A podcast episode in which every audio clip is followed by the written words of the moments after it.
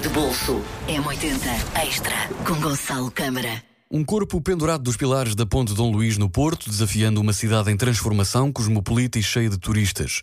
O cadáver de uma mulher abandonado nas colinas do Douro e a evocação de uma série de crimes no submundo da noite portuense.